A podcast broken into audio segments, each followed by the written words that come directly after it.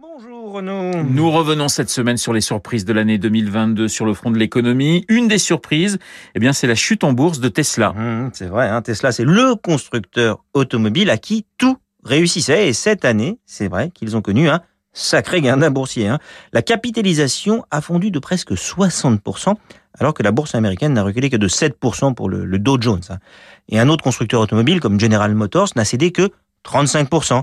C'est une chute mais pas un énorme gadin comme celui de Tesla. Alors David, comment s'explique cette chute? Alors déjà, et ça permet de relativiser un peu, sur 5 ans, le cours de bourse de Tesla reste en hausse de plus de 600%. Euh, saluez la performance. Sur la durée, le parcours est incroyable. Ensuite, Tesla est par certains côtés considéré un peu comme une valeur tech aux États-Unis. Ils sont un peu dans le même bain que, que les GAFA qui ont été sanctionnés en bourse. Amazon a ainsi lui aussi perdu la moitié de sa valeur.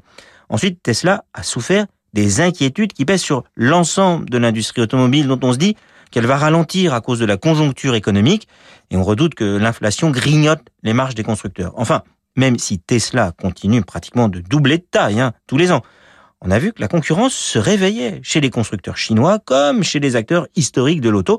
L'offre ne cesse de s'enrichir dans l'électrique. Du coup, bah, dès que Tesla déçoit un peu en faisant un peu moins bien qu'espéré, eh bah, le titre est, est sanctionné. Enfin, Dernière explication, c'est l'effet Elon Musk. Il a dû vendre des titres pour financer son rachat à 44 milliards de Twitter, dans lequel il a aussi dépensé beaucoup d'énergie. Et puis, ses prises de position n'ont pas été toutes bonnes pour son image et donc pour celle de Tesla qu'il dirige. Ça a aussi, ça a joué contre le titre en bourse. David, vous êtes un, vous êtes inquiet pour Tesla? Bah, Tesla est désormais un constructeur rentable avec des usines aux États-Unis, en Chine et en Europe. Il dispose d'une image qui reste très forte, d'une gamme réduite mais qui s'enrichit.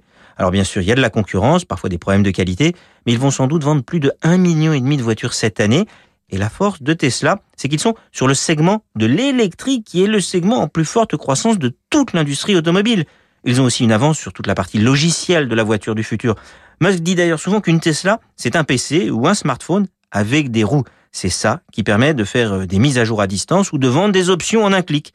Sur ce terrain, la concurrence est très en retard. Du coup, au final, je dirais que je suis pas inquiet pour Tesla, mais que je me garderai bien de faire des prévisions concernant l'évolution de son cours de bourse, car au Nasdaq, on passe parfois du rationnel à l'irrationnel. Le décryptage de David Barou tout de suite.